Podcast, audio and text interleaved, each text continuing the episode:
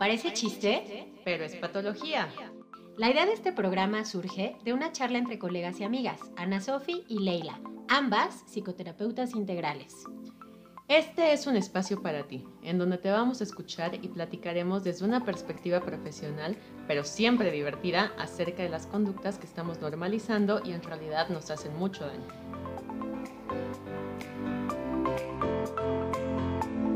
Hola, hola, ¿cómo están? Oli. Oli, Oli. Pues ya estamos aquí otra vez en su programa favorito. El mejor de los mejores, parece chiste. Pero es patología. y hoy les traemos un super programa, como todos, que ya nos lo habían pedido, de hecho, más de una vez. Se los debíamos. Que es el síndrome del impostor. Así es. Así es. ¿De qué irá esto? Ay, ¿yo qué? Ah, bueno, ahí vamos. Primero que nada. Ah, por favor, vayan por su Juguito de uva fermentado, agüita, tequila, tequila wars. Agua. Me estaba acordando el otro día y justo lo iba a decir con el rode, qué bueno que no lo dije. Yo le voy a decir el rode, por favor, me gusta más que el 30. Este, me estaba acordando de la vez que grabamos un programa y me dio un ataque de risa y no podía parar, ¿te acuerdas? Ah, sí. Fácil, llevaba 40 minutos riendo. Literal, tuvimos que parar la grabación así. Sí. Ya leí. Y creo que todo fue. Oli, sí se acuerda. Creo que todo fue porque dije tequila, güey, sí. Algo así. Ajá. Whisky Luca. Esa cosa, sí, el whisky Luca. Ay, no, sí, llevaba media hora riendo. me dio un ataque de risa, sí. Y ahorita otra vez me iba a dar, pero no. No, no, me acordé y dije, no, qué divertido. No me lo voy a permitir. No, pero para que vean que también es divertido grabar por decir estupideces. Y sobre todo como Ana Sofi sé que juzga. me sentí juzgada. ¿Quién dice que juzgo? Yo, aquí no, eh, aquí sí, en, en terapia no. Solo aquí, solo me juzgan. Solo a mis amigas. exacto, exacto. Es el derecho implícito que tengo. Ándale, se lo tomó nomás por sus polainas. Pero bueno, digo ya, ya, antes de entrar, o sea, bueno, ahorita va a explicar un poco a Nasof de qué va, pero quiero decir que, que este tema de verdad es algo, es una constante que va en el consultorio. No sé tú qué dirás, pero tengo como, justo ahora, ahora en este punto, tengo varios pacientes que a mí me parecen unos personajes, em, pues grandes personajes, ¿no? O sea, híjole, seres humanos con una calidad humana increíble, este, ay, no es porque sean nuestros pacientes, pero la verdad los llegamos a querer también, ¿no? En la forma de paciente terapeuta. Pero que tú alcanzas a ver la calidad humana. El tema, la constante que yo veo ahí es que no se la creen. Claro. ¿Quiénes son? O sea, a veces yo les digo, híjole, me gustaría que por un segundo, por un segundo, tomaras mis lentes de Leilani y te vieras a través de mis lentes, ¿no? Claro. Porque además digo, agradezco aquí, me voy a poner poética, y me van a salir las lágrimas, pero no, o sea, es la confianza que te tienen de permitirse mostrarse siendo quienes son. Claro. Eso no cualquiera, o sea, la neta, no cualquiera, es todo un temazo el, el espacio de consultorio y, estos pacientes que tengo que pues yo admiro mucho y quiero mucho en el sentido de como seres humanos y sé la calidad humana que tienen. Entonces, este síndrome del, del impostor, del impostor, del, del inspector, el síndrome del inspector, no, del impostor, es muy común y es sobre todo como un tema que ocurre en personas que son sumamente exigentes con ellas mismas. Claro. Oye, pero no te pasa además que, bueno, es que yo este síndrome lo conocí tal cual porque pacientes me empezaron a decir, tengo el síndrome de impostor. Y yo, ah, caray, ¿qué es eso? Eso no me lo enseñaron en la carrera. No recuerdo ningún examen de, describe el síndrome de impostor. Como que ya es también una tendencia más actual, ¿no? El ver cierto conjunto de características y entonces decir, tengo síndrome de Cenicienta, tengo síndrome del impostor, tengo síndrome de... Shalala. Ajá, X, ¿no? Y en ese momento, dejen, nos vamos a documentar así, ah, caray, ¿qué era eso? O sea, sí, pero espérame tantito. O reprobé la materia o me dormí esa clase o qué pasó, ¿no? Eh, y ya que empezamos a ver, es como, ah, eso era. ah, ya entendí. Sí, ¿no? Ya, ok, te criticas mucho a ti mismo y no te crees tus logros get it. I got it. Qué bueno, les llaman síndrome porque lo están viendo replicado en muchas personas y hay distintas características que se ve. que en conjunto se repiten y coexisten dentro de este mismo resultado, ¿no? Entonces, por eso síndrome, pues. Pero para que sepan, no es como que viene en el DSM-5, ¿no? el manual de criterios diagnósticos. Bueno, nada más no le falta tantito porque cualquier cosa ya es un trastorno, güey, para el DSM, o sea. También, sí, tengamos cuidado Beber vino es un trastorno. alcoholismo, alcoholismo, básicamente. Ah, sí. Yo me acuerdo, sí, deben saber que todas las clases te identificabas con un trastorno distinto. Yo tenía trastorno de ansiedad por exceso de cafeína o algo así. Y yo, ah, caray, no sabía que eso existía. Sí, soy yo también. Pero ya que excedí las cinco tazas que decía y son ocho, pues este, en estas épocas sí este, tomaba más café. Y un día hizo un dramón en la maestría porque le tiraron un café. Estaba muy frustrada en ese punto de mi vida. Ese café era lo único bueno del día. Y me lo tiraron. Y sí, hizo un dramón. yo? yo lo vi. Pobre Eliud. Eliud. Te extrañamos. Te invitaremos próximamente. Hay que invitarlo. Y contaremos esa anécdota. No fue tu culpa, era la frustración con el trabajo. Estaba yo desplazando, la perdón. What the fuck? ¿Qué le pasa a mi amiga? ¿Por qué está así? Sí, yo llorando y limpiando en el piso. por el café. Y yo, amiga, ahorita te compro un café, no hay pedo. te llevo al Oxxo. ¿Qué quieres? Tú dime de dónde lo quieres. Los godines Hasta Starbucks si quieres. Me entenderán. ¿Te acuerdas de ese capítulo de Friends? ¿No? Así, ese sándwich era lo único bueno en mi vida en ese momento. Así es. Es frustrante. Sí, es frustrante, sí. sí. Ese será el síndrome de... ¿Cómo le llamamos? Mm, ¿De qué? El síndrome de... El objeto salvador del día. Puede ser el objeto transicional del día. Sí. Sí, puede ser. Sí. Pero bueno, Regresemos entonces. el síndrome del impostor, dentro de los muchos factores que van en conjunto, eh, es precisamente, como decía Ley, hay mucha exigencia, mucha crítica tal vez, autoexigencia y autocrítica, que se va viendo reflejada hacia o que desemboca en lo que tengo no me lo gané, no lo merezco, no hice el suficiente esfuerzo no fue lo suficientemente bueno. Por lo tanto, soy un impostor. O sea, estoy engañando a la gente, estoy engañando a mis compañeros de trabajo, a mi jefe, porque yo de verdad no me merezco este puesto, pero ellos no lo saben, entonces, pero al mismo tiempo me da culpa porque los estoy engañando. Entonces, ellos no saben que mis logros no han sido lo suficientes, que no tengo el suficiente conocimiento, que mi esfuerzo no es el suficiente. Y quién sabe cómo obtuvo el puesto, ¿no?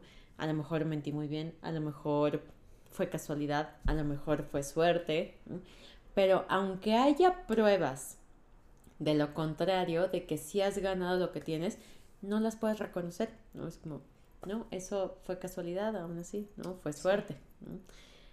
Mis logros, mi valía personal, no están en sintonía con lo que yo pienso de mí mismo.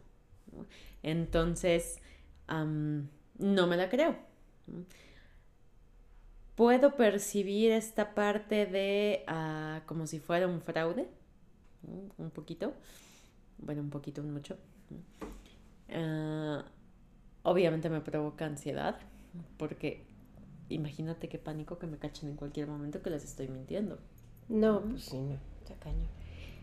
La culpa, de que yo sé que yo no soy esto que ellos piensan, pero aún así me lo están dando. ¿Y ahora cómo le hago?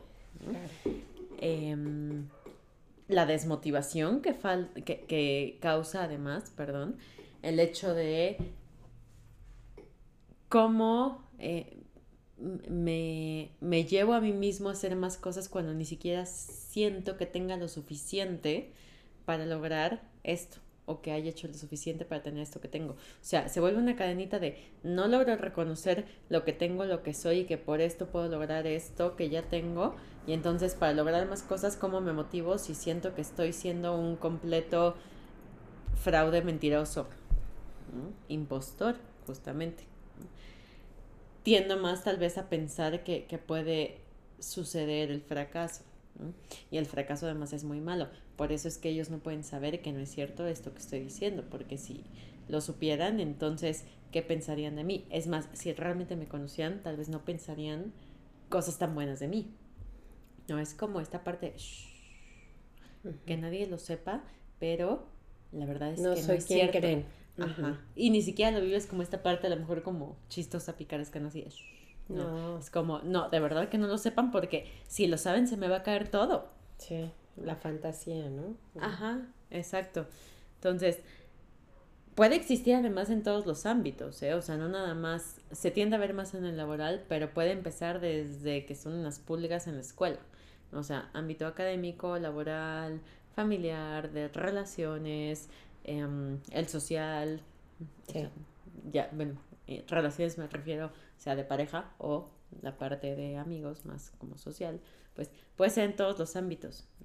Incluso lo que ellos estiman de mí no existe, pero no lo saben. ¿no? Y si supieran quién soy, ya no me estimarían tanto, ¿no? ya no me querrían tanto, ya no me aceptarían tal vez como soy. Sí. sí, es una constante que vamos a encontrar. Por eso, como lo decía al inicio, este, pues en realidad no surge de la nada, ¿no? Es, es un tema constante en el consultorio y como lo dije también, pues obviamente aprendemos a querer a esos pacientes porque es un ser humano frente a ti, siempre con el respeto profesional, pero te alcanzas a percatar y a dar cuenta del potencial que tienen, pero ellos no, o ellas, ¿no? Porque pueden ser hombres o mujeres. Pero es esta sensación de la no suficiencia y la no suficiencia, digo, aquí nos podemos meter un poquito a cuáles podrían ser las causas, ¿no? Muchas veces viene de una exigencia de los padres como muy rígida, ¿no? Muy del deber ser, muy de nunca vas a cumplir esto porque además nadie puede cumplirlo. O sea, unas reglas tan rígidas de repente, pues nadie las puede cumplir soft, ¿no? O sea, así como que como lo que decíamos de las relaciones públicas, ¿no? ¿Qué? ¿Qué era?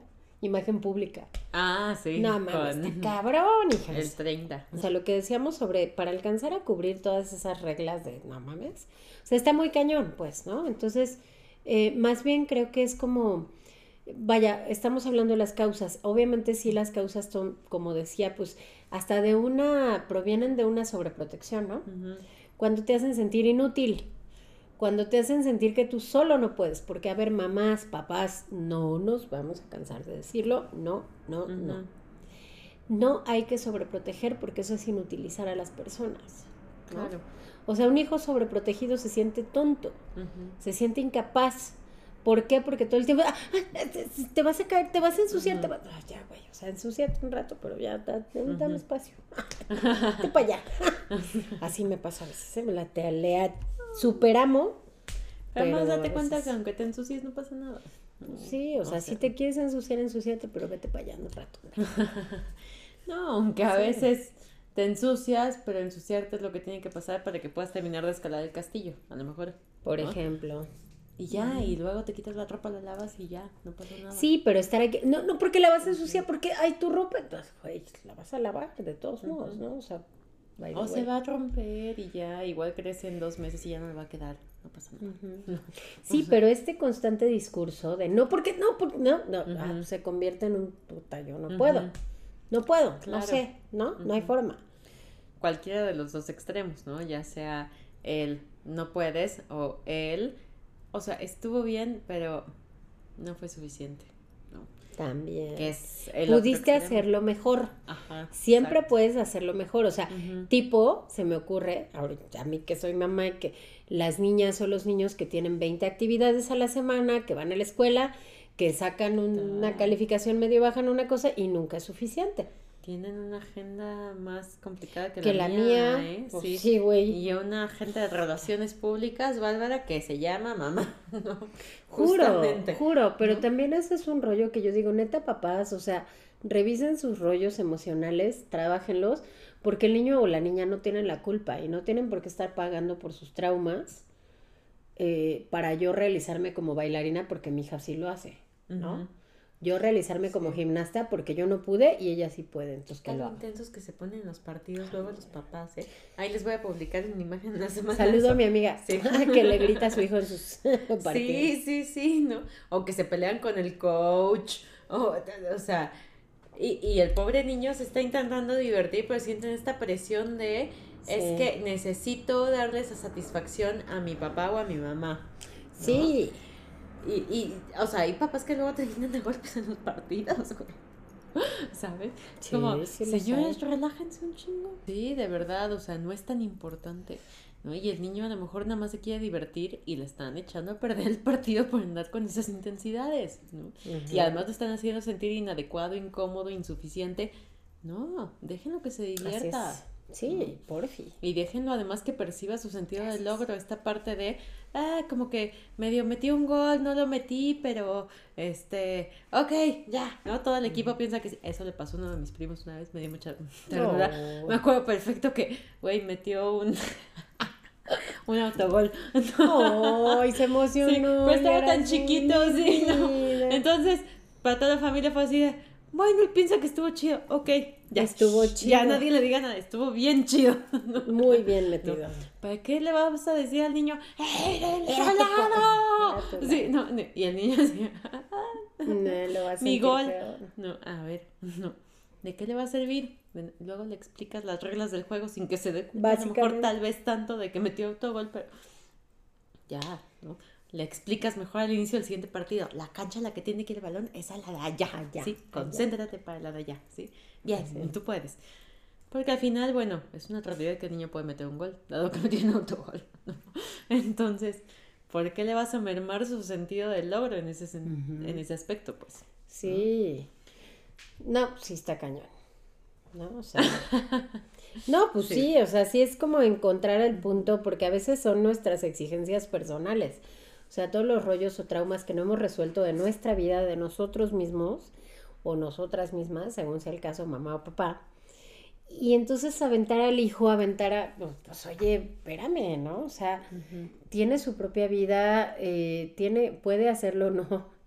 A mí me da risa porque como siempre me proyecto, ahorita me acordé que de repente mi hija me dice, estás de mal humor, ¿verdad? O sea, ahorita mejor ni, te digo nada. Sí, nada más avísame para Estás de malas, ¿verdad? Sí, ah, bueno, ya, ahí nos vemos al rato.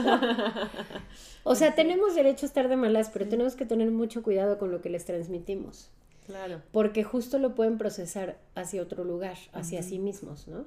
Hacia, eh, no soy suficiente, nunca lo hago bien, ¿no? Yo lo provoqué. Yo lo provoqué, como si alguien pudiera provocarnos el estado anímico que traemos por burnout, por estrés, por que la vida de repente hay días en que es una mierda, porque sí lo es, ¿no? Está bastante fea, ¿no? Y bastante bonita. Y hay días en que está increíble, en que uno llega lleno de amor, ¿no?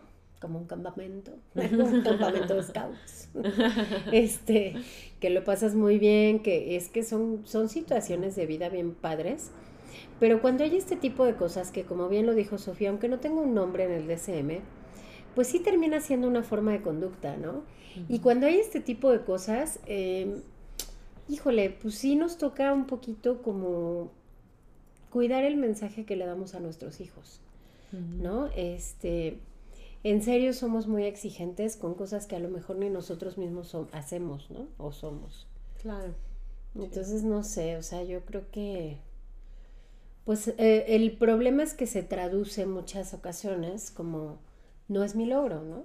O sea, fue una suerte, fueron las coincidencias de la vida las que se acomodaron para que esto ocurriera, pero no soy yo. O sea, va a ser cualquier cosa menos yo. Sí. Creo que puede ser, bueno, no creo, sé que puede ser una sensación que todos hemos llegado a percibir en algún punto, como de inadecuación, de que no lo estoy haciendo lo suficientemente bien. Creo que sobre todo cuando se vienen nuevos retos, y tal vez también cuando estamos un poquito más verdes, ¿no? O sea, de los primeros trabajos, etcétera, de grandes proyectos, que dices como, hoy no sé si lo voy a lograr, ¿no? Porque nunca he hecho esto, porque, etcétera. Si tendré lo suficiente, no lo tendré. Em, a lo mejor me dieron el puesto sin saber realmente si tengo la capacidad o no. Ok, pero esas son sensaciones pasajeras y que se están disparando por situaciones específicas en la vida, ¿no? Y que creo que es además un camino que todos tenemos que transitar para fortalecernos y aprender también a hacernos cargo de reconocer lo que sí tenemos, ¿no? De confiar en nuestras capacidades. Como todo, o sea, podemos usar algo como una maldición o como un aprendizaje. Así es, así es. Eh, un caminito dentro de eh, esa escalada que vamos dando. Y habrá momentos abajo y arriba y tal, ¿no? Pero vamos en ese camino. Pero cuando es una sensación reiterada, que ya no es pasajera, ahí es cuando llega incluso a invalidar, porque pues repetimos, esa ansiedad de soy mentiroso, me van a cachar, eh, la falta de motivación, de no tengo esas capacidades, eh, el estarte sintiendo que eres un fraude, que en cualquier momento te pueden descubrir que entonces pierdes todo lo que has tenido. O sea, es algo bastante invalidante, ¿no? De muchas formas, bastante eh, disfuncional, porque no te permite estar bien en el día a día. Al contrario, es como estar, pues, de cierta forma al filo del peligro, ¿no? Constantemente. Todo el, día. Pues sí, pues sí, porque nada de lo que hagas va a ser suficiente, ¿no? Entonces, justo lo primero que tenemos que entender y trabajar, por ejemplo, en un espacio de terapia, pues es que lo suficiente no lo va a determinar nadie, ¿no? Más que tú mismo conforme a tu propio conocimiento y a tu propia aceptación. Porque además no siempre estamos al 100, o sea, no siempre las cosas nos van a salir perfectas. De hecho, la mayoría de las veces no va a ocurrir porque la perfección no es una condición humana, es una condición natural de la naturaleza, la perfección, pero pero digamos que yo me atrevería filosofando aquí a hablar de la perfección en la imperfección, porque en la naturaleza hay imperfección, pero aún esa imperfección es parte de la perfección. Claro. Entonces en los seres humanos es algo muy similar.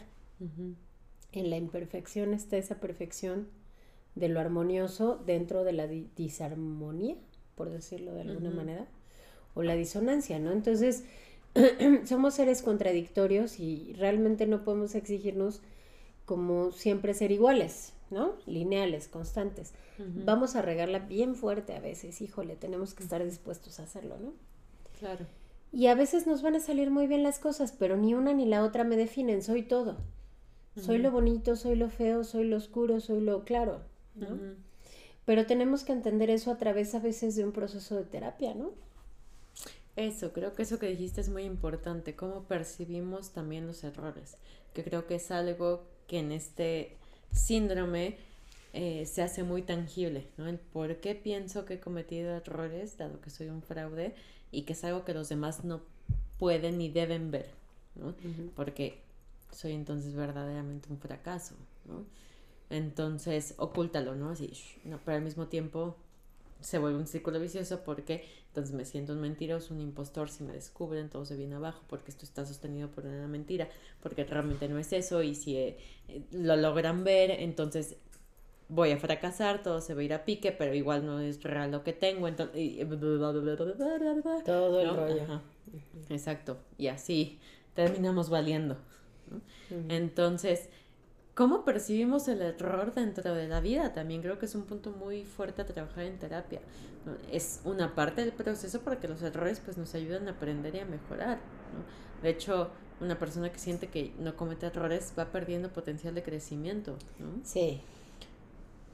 Es parte necesaria del proceso en el día a día. ¿no? ¿Por qué lo queremos anular?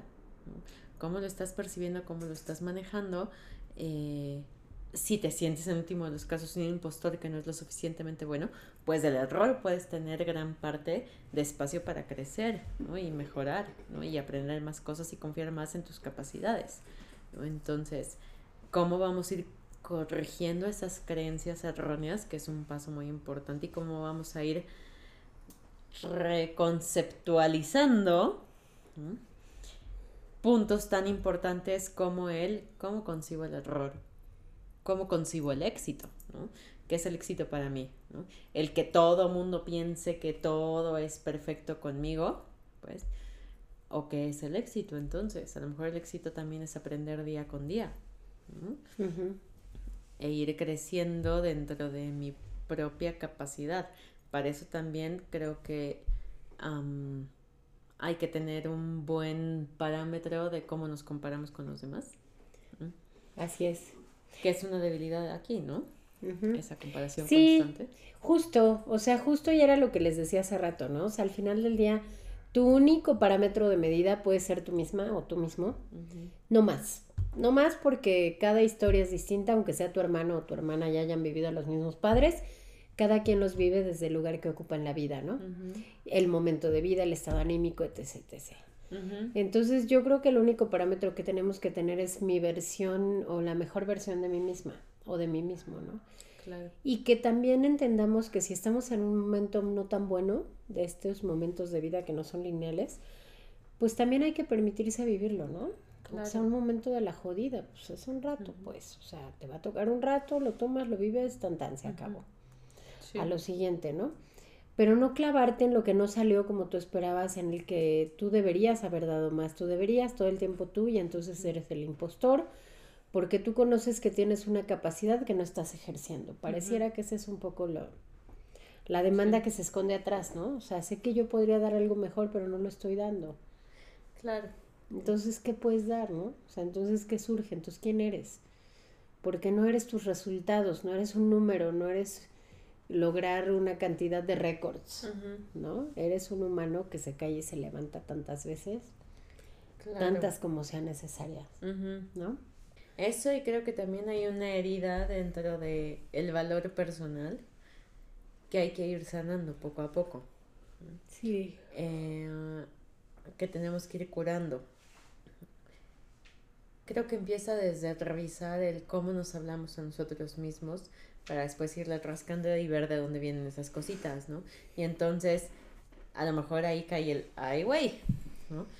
Ya vi cómo me estoy hablando, o sea, qué cosas me estoy diciendo, me la paso en la crítica, en la exigencia, en la condena, y entonces pues ni siquiera yo creo en mí, ¿no? Como, o sea, ¿qué, qué, qué, qué onda? ¿no? ¿Qué espero? Exacto, ¿qué espero que perciban los demás de mí? Obviamente es lo que voy a proyectar, que los demás piensan de mí, porque es lo que yo siento de mí en primera instancia. Pero a ver, vamos a rascar. ¿De dónde viene esa heridilla que traigo por ahí abierta? ¿Cómo es mi entorno? Entonces sería tal vez la siguiente pregunta. ¿Es un entorno en el que me siento valorado, reconocido? ¿Seguro? Ahora, me siento tal vez no valorado o no reconocido, pero ¿por qué? ¿Porque ese es mi filtro o porque de verdad es lo que ellos me están diciendo? Entonces ahí ya es donde empieza los cocolazos buenos, ¿no? Porque de pronto si te das cuenta el, ah, sí es cierto, ¿verdad? Pues si ellos no, a lo mejor no me han dicho nada, pero viene de otro lado. Yo lo asumí. Entonces yo asumo que cuando ellos me dicen que me veo muy bien con el amarillo, pero yo estoy usando el rojo, significa que están invalidando que mis elecciones son buenas. Cuando no tenía nada que ver, solo es, se te ve bien chido el amarillo, ¿no? Ya, ¿no? Pero yo digo, ah, entonces está mal que usar rojo, ¿no? Y entonces yo no sé tomar decisiones, ¿no? Y, y, así, ta, ta, no, así nos, seguimos, ¿no? Y es donde el otro termina así de, güey, yo nunca dije eso, no, ¿de dónde lo sacas? Sí, sí, así qué frustración, Dios mío. Pero pues sí, ¿no? Es parte de irnos poniendo en sintonía, ¿no? Porque esto se disemina a todos los logros y a muchas áreas del pensamiento que no están entonces alineados con el concepto que tú tienes de ti mismo. Y tenemos que poner eso en línea para ser congruentes entre lo que decimos, lo que sentimos, lo que pensamos. Así es. Pero entonces, ¿qué hay que hacer? ¿Qué se puede hacer, Sofía? Pues además de estos últimos puntos que pusimos, ¿no? sí, ir a terapia, ir a terapia, ir a terapia fundamental, E intentar ir alineando estos conceptos que pusimos ahorita de por medio, ¿no? Cómo me hablo a mí mismo, de dónde salió eso, cómo es entonces mi entorno. A lo mejor sí hay que cambiar de entorno, no lo sé, puede ser una posibilidad, sí. ¿no? Eh, o ir intentando sanar cosas que sucedieron en un entorno anterior. Em, porque todos evolucionamos también y nuestros entornos con nosotros. Sí. Todas son dinámicas también. Entonces hay que empezar como a engrasar esa maquinita, ¿no? De cómo terminé creyendo esto de mí hoy, que no me permite entonces verdaderamente aceptar y reconocer lo que es hoy mi sentido de, éxito, de logro, de, de, todo lo que hago, de lo que soy capaz disfrutarlo. Se pierde esa capacidad de disfrute con todo esto, ¿no? Sí, claro, sí, porque son parámetros tan altos que nunca nadie va a alcanzar, ¿no? O sea, y además inexistentes. Luego ni uno mismo se ha preguntado cuáles son. Nada más el punto es el sentimiento de insuficiencia, ¿no? Que, híjole, no me gusta hacer esto, pero tengo que generalizar porque casi siempre son los papás los culpables, ¿no? Perdón, pero por eso no me gusta ver niños, porque justamente creo que cuando avanzas con ellos, los papás los echan a perder otra vez. Y luego ya no les gusta em, empezar a tocar con sus verdades, ¿no? Con decir, chin, yo la regué, ¿no? O sea, mi hijo es el que va a terapia, pero yo lo incité. Y lo incité no nada más con lo que, con llevarlo, sino lo incité con todo lo que hago, con lo que soy. Claro. Entonces, uy, está bien complicado. Yo creo que es un juego de responsabilidades. Pero como papás usualmente tampoco queremos reconocer que nosotros también tenemos un poco de eso, ¿no? Y por eso, como, no, no, no. Ese psicólogo está mal. ya, nos vamos. El psicólogo. Punto. Y entonces, valió. O sea, valió el proceso terapéutico del niño. Entonces, lo que hay que hacer también como papás, por favor, es cuestionar e ir a terapia para no replicar de nuestros demonios al niño. Por fin. Por fin, por fin.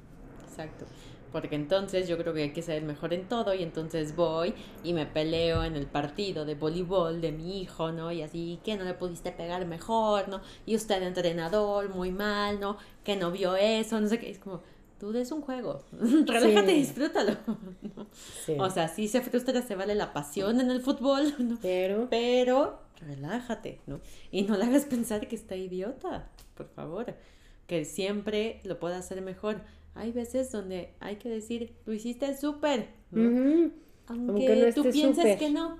Sí, ¿no? Lo hiciste súper, seguiremos trabajando aún así. Así es. Es parte del proceso de la vida, ¿no? Lo hago súper hoy y voy a seguir trabajando en eso mañana. Así es. Sí, yo creo que ya para empezar como a cerrar o aterrizar, porque siempre soy yo la que dice esto. creo que soy la que está más al pendiente del tiempo, ¿verdad? Sí. Soy la señora ahora de Momo. Este, pues yo creo que son varios temas, o sea, varios temas de qué hacer, ya lo dijo Ana Sofi, ir a terapia, ¿no? O sea, mirarte realmente como eres, como tú eres tu propio medidor, no te puedes estar comparando con los demás, este, todo radica y, tiene que ver con el trabajo personal, ¿no? Claro. No eres ningún impostor de nada, no eres como, ¿cómo se es el juego ese famoso? El Among Us, que es de quién es el impostor. Ah, Among Us. Ajá, es que Among Us, es que mi hija me dice, le dicen Among Us. y sí, así le dicen los niños, Among Us. El Among Us. Entonces, bueno, no se trata de eso, de encontrar al impostor, se trata de encontrarte siendo quien eres, se trata de aceptarte, se trata de trabajarlo y de, si lo tienes, pues entender cómo surgió y qué fue la lectura que le diste el discurso de tus padres, ¿no? Y de tu familia. Claro. Y además no todo es ganar en esta vida, ¿no?